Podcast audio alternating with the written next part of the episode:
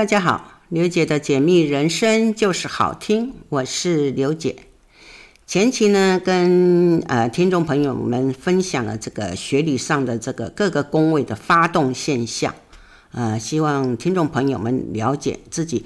啊、每个宫位的发动的时候该怎么去做应变。那新的年度开始了啊、不知道听众朋友们有没有做什么新的计划或者设定新的目标呢？今天呢，刘姐要跟大家分享的就是，呃，学理上的岁值哈，因为所有的数字啊都有它的灵动力哈，所以呢，在我们的岁数的这个数字上也是相同，它也是会有感应的一种迹象哈。那数字上是总共有十个哈，零到哈九哈，所以有十种的灵动力啊，这个灵动力呢。也就是类似民间，呃，俗称所，呃，所谓的，哎，这个叫做太岁星哈，啊，犯太岁之类的哈，所以等于说，呃，是属于当年的一个执星官哈，所以我们称它为岁值岁数的执星哈。那民间普遍啊，常常流传着，就是有一个俗语叫做“太岁当头坐，哈，无灾必有祸”。所以为什么啊，每到这个过年的时候呢，都要去点光明灯啊？有些人犯太岁，有些人就是呃要祈求平安之类的哈。所以呢，呃，九宫学理上的岁值星，也就是类似民间的太岁星哈。可是呢，两者。的这个灵动哈跟影响哈差别哈相当的大啊，因为我们学理上的岁值星是没有像太岁星那么凶神恶煞哈。其实呢，这个岁值是一种这种无形的磁场啊，只是它是带给人的一种下意识的感觉哈。这个岁值星呢，它都会左右一个人的元神，也就是你的潜意识哈。同样，它也会带给哈。一呃，带给人一个星座的磁场感应哈，当然他会去帮助人去发挥岁数的力量跟潜能，因为呢，这个岁值只是一种无形的感应哈，不是像我们呃流年运势一样可以操控哈，可以操控自如。那么这个岁值我们要怎么看呢？哈？呃，刘姐在这边哈，呃，简单的告诉大家哈，岁值呢其实就是你岁数尾巴那个数字的一个质量。譬如说，你今年呢，哎，四十一岁，那么就是以一为主哈，啊，四十五岁就是以五为主哈，就是以此类推。所以呢，岁值星总共有十种哈，十种的话，那就是啊，刘姐在这边还稍微跟大家哈解释一下哈。譬如说，呃，这个第一个全星啊，权星就凡是这个十一岁啦、二十一岁、三十一岁、四十一岁、五十一岁、六十一岁哈，这些人的一哈岁数的一，它其实就是嗯，等于是掌管权力的一个迹象哈。所以呢，冥冥之中呢，就会碰到这个掌握权力的机会哈。因为呢，这个个人的先天本质命格的五行组合各有不同，所以当然啊，呃，配合命宫的话啊，都会有所差异哈。那如果是先天具有管理领导能力的人哈，又碰到这个岁值星是全星的时候呢，当然他的发挥强大的功能是 double 的哈，等于是加倍的哈。因为这种呃。全星哈也叫带动星哈，是一种带动的磁场哈，所以你你在当年哈该年的时候呢，你的组织团体中是具有带动的力量，所以你要趁此机会去把握哈，去带动你的组织哈。第二个哈，哎，红鸾星哈。红鸾星呢，哈，我们也称它为空王星，哈，呃，这个是掌管宗教跟喜鹊，也就是红鸾星的意思。因为宗教是无限，呃，奉献无求，所以称它为，哎，空王。所以呢，遇到这种空王星呢，就很容易你的思绪是一片空白，哈。会这个发生停顿呐、判断错误这些的哈，如果是说逢到这个前期讲过的父母宫发动的时候，会更加重你空亡的力量哈，这种坏的力量呢会加倍的哈。所以你的岁值是空亡星，如果你的流年又不好啊，加上你自己的自制力又不强，所以很容易被这个岁值影响很大哈。但是呢，如果是你当年度这个哈流年的运势是很强的，则就是说影响还好，不是很大哈。所以呢，你碰到这种空亡星的话，是很容易哈会碰到或接受宗教的洗礼跟影响哈。那诶红鸾星呢，当然呢就是呃会带给人双喜的一颗星哈。所以呢。碰到这种红鸾星呢，啊，是可以哈，有婚嫁或者是怀孕的机会会比较高哈。第三个啊，车星哈，车星呢称为动力星哈，车嘛，车子的车啊，所以呢它是有轮子的，它是掌管这种交通工具哈，也就是说啊。呃，掌管这种忙碌啊、奔波啊，啊，这个是呃车星的特质，所以呢，在这一年呢，就会有很忙碌的机会出现哈。因为这个岁数的车星啊，它的力量是带给你这一年对这个交通工具的这种一种吸引力。当然呢，啊，会在这种车子上的问题会特别多哈，譬如说，嗯、呃。讲好往好的方面哈，就是你可以可能换新车啦，哈。但是呢，如果是说是呃呃讲坏的方面的话，可能就是呃你可能啊车子必须要修理啦，或者是说呃买个二手车，或者甚至呢交通事故会出现哈。所以呢这一年度啊啊。你你要看看你的流年，如果你的流年也是在谷底的时候，你要真的是要特别注意你的交通事件。这个呢，刘姐是亲身经历过的哈，曾经就是呃在这个时候呢，呃车子卡卡在这个平交道上啊，简直是吓昏了哈。还好就是有呃周遭的人哈，呃来帮忙把车子呃就推推开啊啊离开平交道啊。后来这个刘姐自己再看一下自己的流年，还有自己的呃这个岁值，果真就是啊碰到呃这个呃车星哈，所以这个车子方面呢会有相当多的问题哈。第四个哈田宅星啊，田宅星呢我们也称它这个口称它为口舌星哈，这个数字是四啊，所以呢呃数字二十四的人呐是很容易呃去。呃，这个做业务了，因为他是很很会讲话，口才很好哈。啊，当然这个田宅星又称为口舌星嘛啊，所以他也是掌管这种住宅、住宅呀、诶，房地产啊。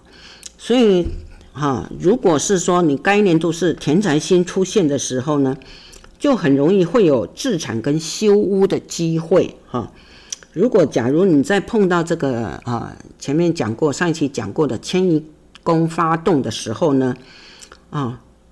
则你就是变换，呃，这个就是哎换这个新房子的时候呢，当然你这个新房子都是很福气的哈、住宅哈，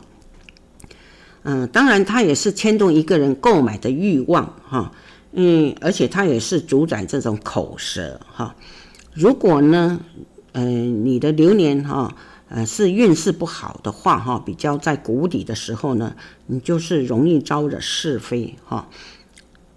如果是说以口舌为业的，譬如说教育家啦、演说家、演讲啊、企业讲师之类的，或者是诶歌手啊、歌唱家之类的哈，还有行销做业务的，反而他会显得出色，哈。所以，如果是说你逢了三十四岁、二十四岁啊啊、五十四、四十四之类的人呢，可以好好去把握，哈。如果是，哎，你当年度的岁数是呃尾数是有四的话，哈，一定要哈趁此机会乘胜追击，哈。第五个哈，呃，倦怠星，我们称它为守成星，哈。这个守成星呢，就是掌管这个储存守成等于就是说，在那一年度的时候，你会一一种啊倦怠感哈，对一般人来讲是很容易影响一个人的动力哈，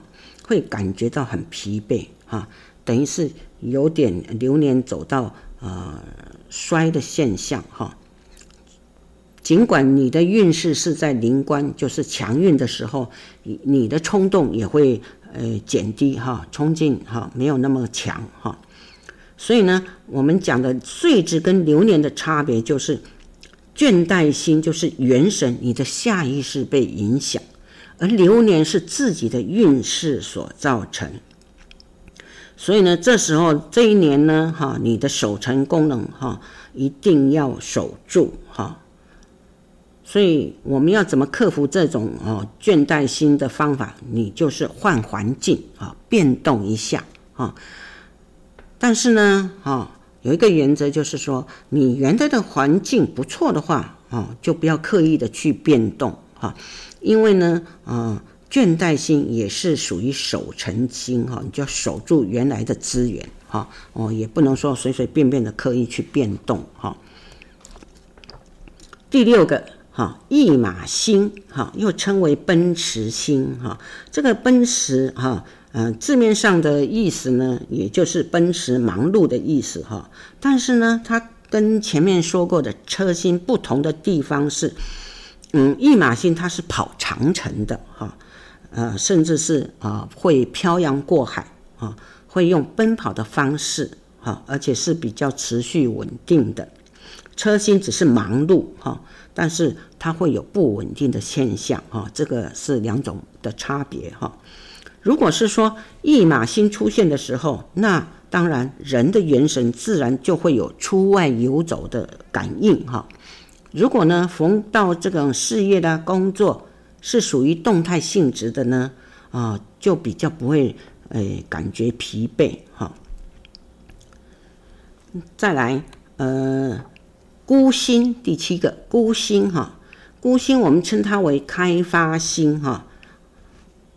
也就是呃掌管独立开拓，所以呢，当你的岁值哈碰到这个孤星的时候呢，人的元神会产生哈想要开发前程的一种欲望出现，想要去走出另一片天空，这个也就是呃开发新的功能哈。呃，孤星就是独立作战的一颗星的意思哈，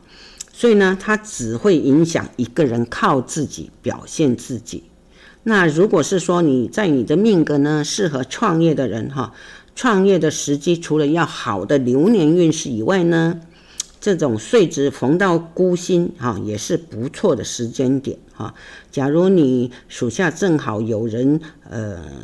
嗯逢到孤星的话，其实呢最适合派他开开发业务，因为他是可以独立作战的啊一颗星哈。但是要注意的是说，哈，这个岁值走到这一颗星的时候，他会很难跟人家交心融合，哈，因为他是独立作战的，哈，最不易与人合作共处，哈，所以呢，啊，在这一年度，哈，如果是逢到孤星的话，你呃有合伙事业或者感情发展啊，都会有影响，哈。而且呢，往往跟这个亲人朋友的感情会暂时的中断，哈，因为只还好只有一年度，哈，那过了这一年就会没事情了。那男女之间呢，啊，谈论婚姻也会有波折，哈，所以呢，可能就会分手之类的，哈，除非呢，啊，在你的奴仆宫发动的时候，哈，就可以稍微破解一下，哈，因为。诶，通常我们单看奴仆宫发动的时候，是可以适合结婚的哈，所以这要稍稍微注意一下哈。再来，呃，机运星哈，又称为天喜星哈，天喜星呢啊是掌管这个机运与贵人哈。所以呢，当岁数碰到这种机运星的时候呢，它是会有一股磁场哈，会带来贵人相助跟提拔或者照顾你。这个是求人助的一颗星，等于是啊，你要被别人家去呃这个帮助哈。好，我们休息一下，待会儿再继续跟、呃、听众朋友们来分享。好，我们再回到节目中来啊。刚刚讲到这个机运星，哈，机运星我们又称它为天喜星，啊，就是呃是一颗求人助的一颗星，哈。所以说，人在每一年我们都会碰到不同的机会点，哈。当然，机会是有好也有坏啊。所以呢，有好机会的时候来临的时候呢，啊，我们未必会接得到哦，哈。但是。如果你的岁值是正逢机运星的时候呢，那能够接受这个好哈好的机会是几率比别人别人哈呃更增加哈，因为机运星呢，我们又称它为天喜星，这种天喜星的感应哈，跟前面讲到的红鸾星其实它有异曲同工之处哈。但是不，唯独不同的这个天喜星的姻缘呢，是由长辈牵线的，也就是天上掉下来给你的，哦，那红鸾星呢，则是你自己去主动认识啊，主动去寻找的哈。再来下一个五鬼星哈，我们称它又呃又称它为贪婪星哈。因为它是掌管多变啊、杂乱不定啊，含有是非啊、小人啊、波折之类的哈，所以呢，呃，我们岁数如果逢到五鬼星的时候呢，是很容易被这些是非缠住哈，而且也会有变动的磁场感应哈，而使得我们就是不稳定呐、行事杂乱呐，或者是方向多变。在这边呢，刘姐要告诉大家的是，如果是身为家长的人啊，千万不要掉以轻心。当你的小孩呃逢到这个九岁、十九岁哈、二十九岁之类的哈，逢九的哈，这个哈很容易被人家影响而误入歧途，因为这个逢九，我们就称它为五鬼星哈，所以这是呃家长啊，做家长的一定要要注意小孩的行为哈。另外呢，因为它另外的名称叫做贪婪星，贪婪星是最容易影响人产生贪念，还有投机的欲望，所以在这一年呢，很容易对五鬼行业产生兴趣啊，必须小心行事啊。这个五鬼行业哈，就是说的吃喝嫖赌诈之类的行业哈，啊，也就是八大行业之类的哈。再来啊，依附星哈，又称为合伙星啊，它就是掌管着攀附合作的功能哈。如果你的岁数是走到这个依附星呢，它的磁场是很容易感应到，而让上位者来接受你哈。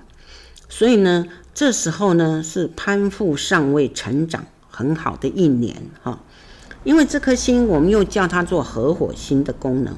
所以呢，它是会触动了一个人的元神哈，而且有合伙的欲念啊、欲望哈，也会有合作的机会。所以呢，这一年是合伙共业最好的时机。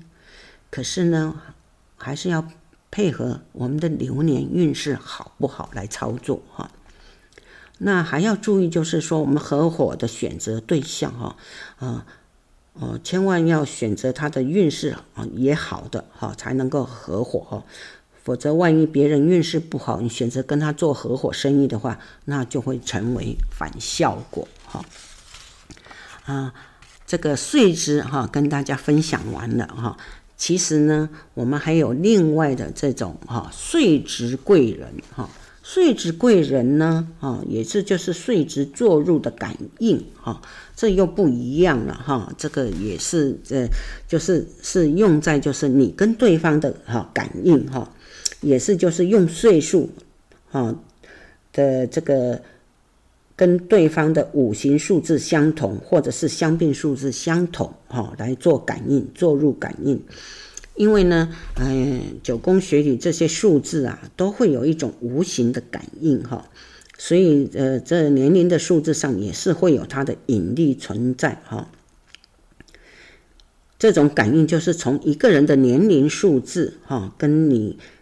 当年所碰到宫位的数字相同的人哈，宫位数字相同的人产生感应，而这个感应呢，我们就是称它为岁值感应，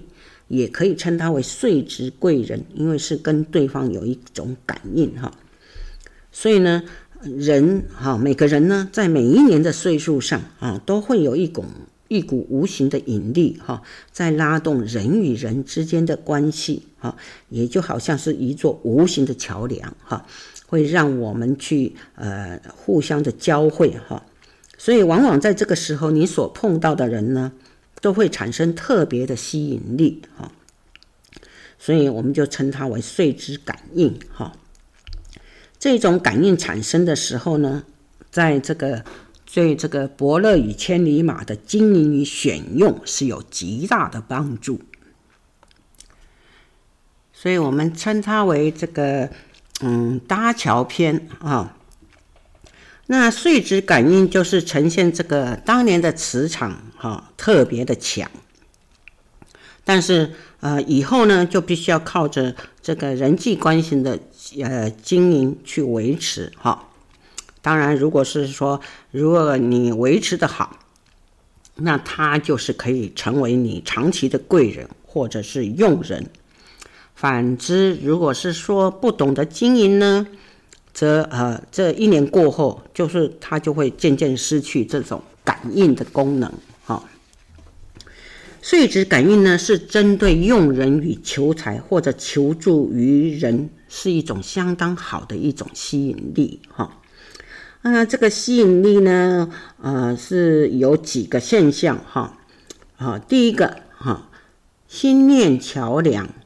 也就是说，你自己的岁数跟对方的疾厄宫相同，哈，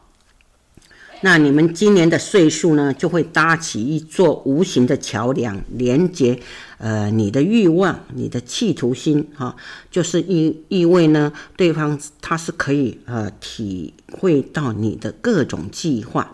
而且他会很愿意接受你的意见跟指示，哈，这个。啊，譬如说，呃，你在今年内你有任何的想法跟计划，啊，那你告诉他，啊，他都会认同，甚至于就是愿意呃接受你的安排跟指示，啊，这个呢是要用在你呃旧事哈，这个就是原来就有的交情哈，不是新的朋友啊。那呃，如果你今年如果有强烈的企图心出现的话，对方就是第一个支持你的人哈。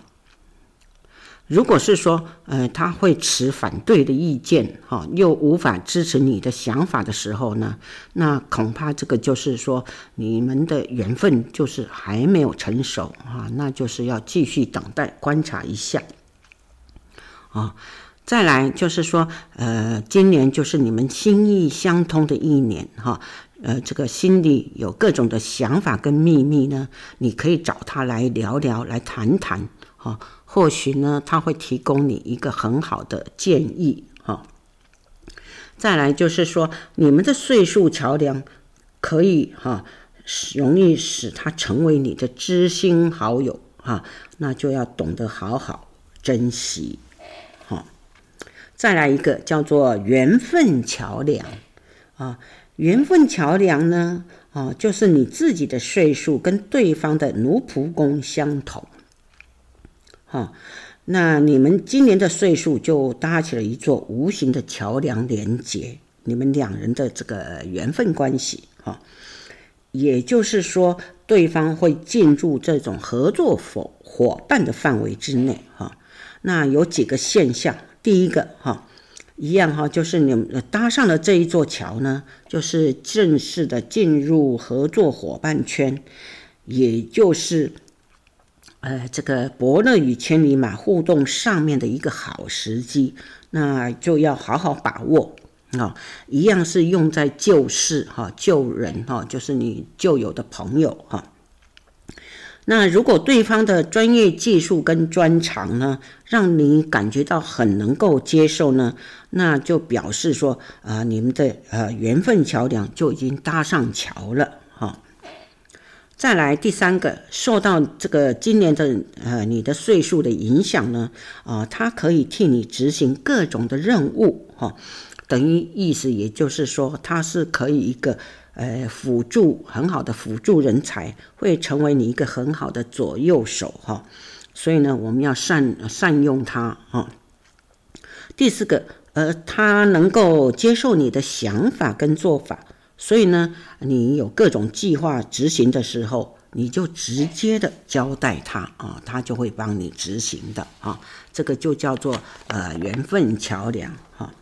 那这个缘分桥桥梁哈，呃，在这个第五个呃这个现象呢，也是会很容易成为包袱啊。什么事情也是都一样哈，会有一事情都会有一体两面哈，所以你一定要就是要理性的判断他的专业能力跟品德哈。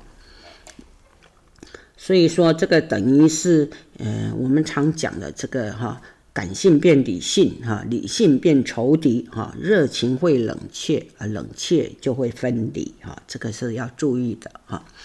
再来，还有一个那个岁值贵人叫做前程桥梁，也就是说你自己的岁数跟对方的命宫相同。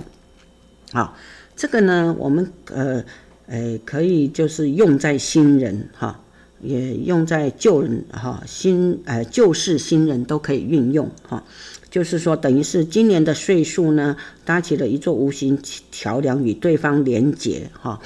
就是呃。会让你的事业哈有发展哈，也就是说，呃，等于是我们叫做伯乐与千里马的经验发展哈，有一段缘分的啊。那它同样的也会产生一些现象。第一个，如果是说今年内你在你的事业上有扩充的计划的时候呢，你可以交代他，赋予他任务去让他完成。第二个，如果呢，他有意投入你的工作团队，那你就应该要好好善用他的专业能力与专长，好。但是这一部分要注意的就是说，呃，要在这他是新进人员的时候呢，你就要好好去观察啊，他的呃专业能力与专长，哈。第三个，当你有各种新计划要执行的时候呢，有时候也是不妨参考他对你的一些建议或看法。第四个，如果是你早就认识的老朋友，那他今年啊、就会跟你重新结缘哈，因为他可以帮助你在事业发展的另一个起步哈。那我们就应该要好好珍惜这段机缘哈。那如果是说，呃，在今年内哈，你这个前程桥梁并没有建立这个缘分的时候，那以后呢，恐怕他也很难啊为你所用哈，这一点要注意哈。再来这个，呃，另外有一个叫做磁场相通哈，这个每个数字本身就是存在着一个。内在的引力，哈，这个内在的引力呢，就是会相同的磁场会产生相吸引，哈，所以我们就叫它做叫做磁场感应吸引，哈。这个磁场感应吸引的位置，哈，其实就跟以前讲过的坐入相同，也就是说，呃，甲方的吉厄宫或者呃命宫跟对方的子女宫，哈，奴仆宫。感应相吸引啊，所产生的现象啊，但是它是会与坐入关系不一样的哈。坐入关系是一种行为的感觉哈，它是很容易马上产生反应哈。但是这种磁场感应吸引是一种引力哈，所以它只是会呈现在这种表达沟通要求跟心理的反应哈。所以说，嗯。磁场就是一种要借由语言来做桥梁哈，所以也就是一个沟通的管道哈。因为既然磁场相哎，磁场相通是一种沟通的管道，所以它是会呈现在这个呃表达呢哈要求跟回应的功能上面哈。所以呢，磁场相通是要借由语言做桥梁来达成沟通的一种管所以呢，在哎，双方是会有磁场相通的时候呢，就是代表你在沟通上面很顺畅啊。好，我们休息一会儿，好，待会儿再继续跟听众朋友们来分享。好，我们回到节目呃中来啊，刚刚讲到这个磁场相通啊，另外还有一个叫做共业相通哈。工业相通意思也就是说，你的属下磁场跟目标磁场相通的磁场关系哈，也就是说，代表你的事业发展是很容易得到他的认可，甚至于愿意跟你共业哈。呃，也意味你在事业上的理想是具有相当大的吸引力啊，所以这是事呃共业关系上相当良好的一种磁场感应啊。当你把你的事业目标非常明确的表达出来的时候呢，对方就一定会啊给你支持跟接受啊，所以我们一定要好好运用这个共业相通的这种磁场感应哈。另外呢，心思相通，心思相通就是，呃，属下磁场跟你的心念磁场是相通的，所以你和对方是有一种心思相通的一种磁场关系，也就是说，代表你们两个在沟通上是相当的顺畅，也是意味着你的心思是有相当的吸引力，嗯。所以是当你有任何计划跟企图心浮现的时候呢，你只要表达出来哈，对方一定会有所回应哈，甚至他会呃接受跟认同哈。这也是一个伯乐与千里马的这个经营关系哈，所以一定要好好的运用哈。那当然，磁场相通呢，它也是有它的障碍哈。因为磁场相通是没有做入那样的伤害哈，但是它是会有呃一些障碍的出现哈。譬如说啊，嗯，虽然相通，但是光说不练，空口说白话，或者是说，呃，属下的说服力很强，而且他心性不好，那我们做上位的人呢，就很容易被影响到哈。那再如果是说属下的个性偏差，呃，行为僵硬哈。那相通一定就是会产生障碍，它会阻碍你哈。所以磁场相通呢，只是局限在于沟通上哈，实际上呃执行的面呢，是要从其他的功能去观察哈，才有办法哈。那还有呢，呃呃，刘姐在这边呢，呃，可以再跟大家分享的就是气场贵人哈。气场贵人其实前面应该呃，刘姐也有讲到了哈。那是怎么样去看气场贵人呢？就是把你的呃呃命宫啊相并数放到九宫格里面最中间的一个格哈。啊，把贵人的命宫放在自己的九宫原始盘去对照是哪一个位置，你就可以知道，哎，这个贵人是如何来指引你未来的前程哈。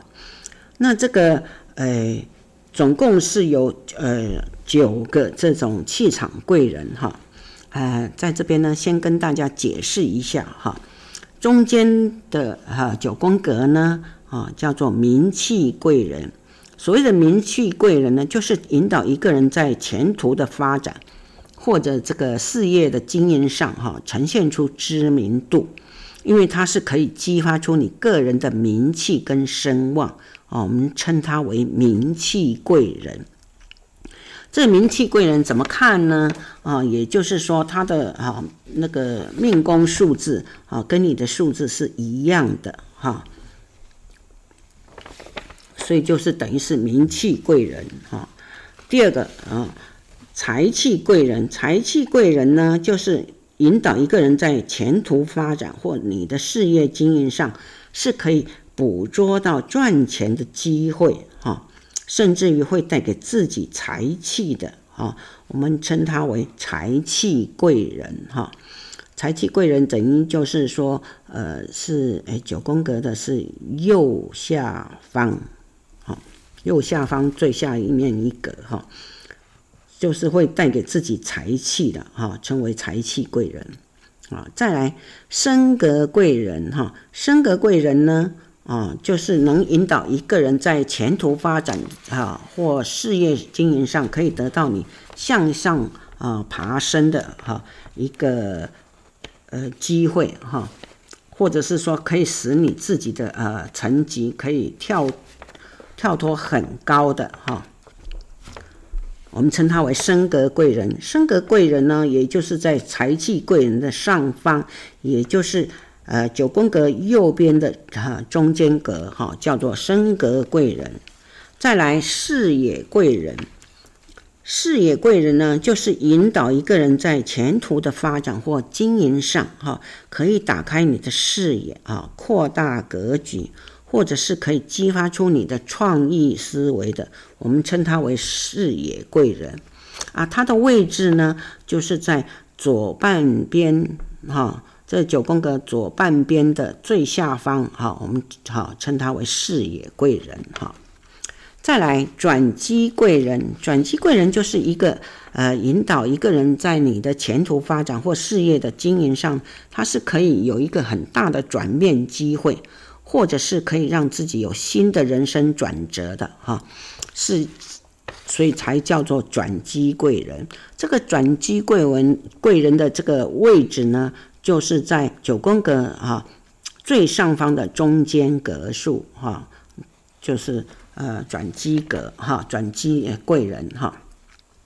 再来黑马贵人，黑马贵人啊，也就是。在你的前途发展或者这个事业经营上，呃，可以让你成为一匹黑马，或者是可以激发出，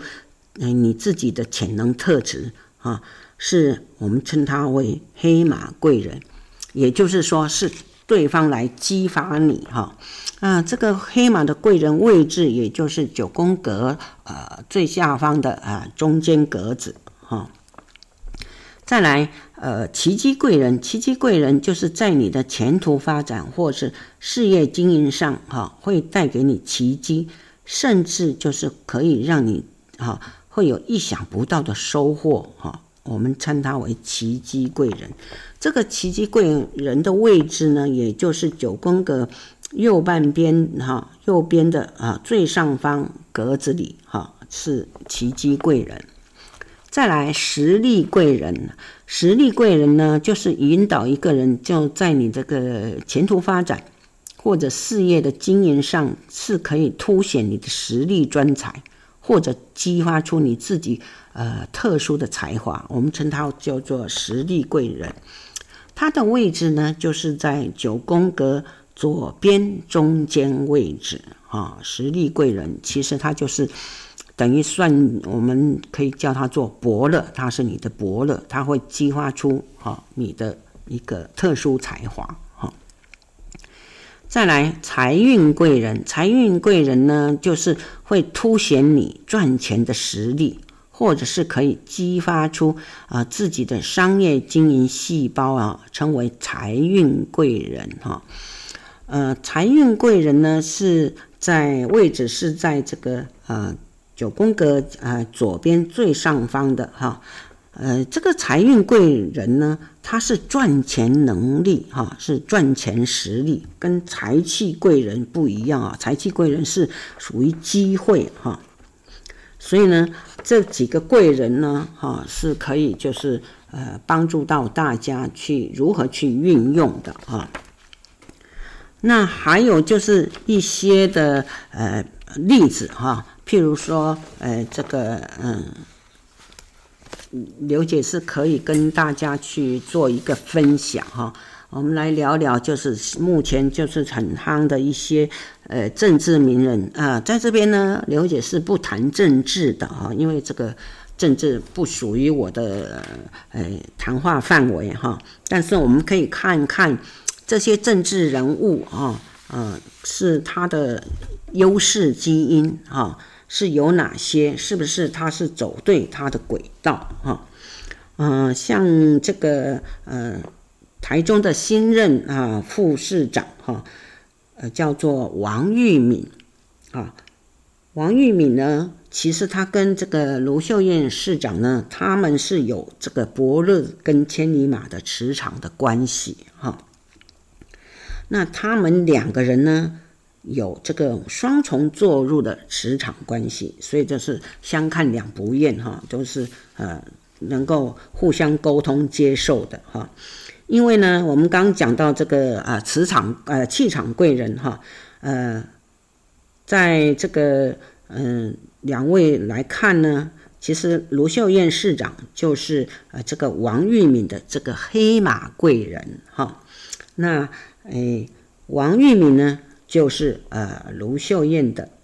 呃，转机贵人哈，所以说他们互相就是可以搭配哈。那这个王玉敏呢，他是属于火型人的哈，是有这种强势型的感应，所以呢，找他当副市长哈，我们可以拭目以待，是不是他有发挥到他的优势基因，还有他们两人之间的磁场感应关系。那再来，诶，我们讲到这个，呃，最近很夯的这个，呃，小女生哈，战将哈，女战将哈，呃，很呃很有，很很很有力道的哈，叫做徐巧芯哈。这个徐巧芯呢，实际上她的本名叫做徐美凤哈，她的优势基因呢，哈，她是有三个优势的基因哈，她有构思性的引导哈。共业性的引导，还有最重要一点，它是有催眠型的感应，所以呢，它在走政治界来讲呢，是相当的不错了。因为催眠型的感应呢，其实它就是等于就是嗯，能够有具有说服力哈。因为催眠型的感应哈，等于它是可以就是做教育家、政治家啦、外交家、表演家之类的，因为它就是。具备这个表达能力，而且他的兴趣、强烈的企图心，还有欲望，因为他是有驾驭感，因为他等于是这个右脑制造频率最强的哈，所以他的催眠型的感应呢，它是具有说服的功能，还有语言的天分哈，而且魅力吸引。而且它有共鸣的作用，所以现在呢，它是为什么它这么夯？大家都觉得它不错啊，所以它身上的这些优势基因都可以很帮助到它哈。那刚刚讲到这个呃王玉敏呢，他是属于有这种强势型的感应。那强势型的感应呢，它是什么样的特质呢？哈，那我们来。哎，聊一下哈，这个强势型的感应呢，就是呈现在他的这个他的心念跟他的目标是有共鸣的现象哈，所以呢，他是嗯呃，就等于也是属于一个政治家哈、理想家、表演家的，因为他是对自己很有自信心哈，而且他的欲望跟目标是哎相通的哈，也是主导性在右脑哈。但是呢，嗯，他最大的障碍哈，他的心魔了哈，所以就是不要太过于自我频率过强过弱这种两极化哈，因为过强的话呢，就是会自大哈，过弱的话就是心智会受到外面的影响而迷失哈，这一点就是要稍微注意一下哈。再来，我们还有聊到这个。呃，新任的台北市的副市长哈林奕华哈，因为实际上啊，他跟蒋万安就是有这种贵人的磁场关系啊。那他的优势基因呢，是有这种共业性的引导跟欲望式的运转哈。所以呢，他等于他就是哎这个蒋万安市长的一个头脑功能，所以他是啊等于是蒋万安的头脑哈。在出出那个决策的哈，而且呢，他又是啊蒋万安市长的这一个升格贵人，他会帮助蒋万安再更上一层楼哈，所以非常的哈，呃，找他做副市长，相信应该是没有什么问题的哈。那工业性的引导呢，哈，他就是会会有什么样的特质呢？就是说。他等于是他的创意跟构想会很容易吸引到别人对他的接受哈，而且欣赏跟参与哈，所以这个是属于共业性的基因哈。哦，那在诶蒋万安领导一个新的市政的话，就是需要有这种身上有这种共业性引导的这种优势基因的人来来做这个共业哈。因为他是具备这个呃这个财经领域哈、去磨练的话呢，哈、是可以激发与众不同的能力的哈、但是他的障碍就是可能就是有时候会过度保守哈、思绪有时候会容易摇摆，而且他如果听到不好的讯息的时候呢，就会产生负面的思维哈。所以呢，他要懂得善用组织跟团队哈，而且要与人分享哈，所以这一点就是呃要稍微注意的哈。那今天呢，就跟大家聊这些呢，啊，以后呢，呃，刘姐可能会用这种哈，呃，这个台面上的一些呃比较知名的人物哈，来呃聊聊他们呃这个。优势基因呐、或者是说他们的行为哈，他们的呃呃做法啊，是不是有走进轨道？哈，好，今天就到此啊，下回见喽，拜拜。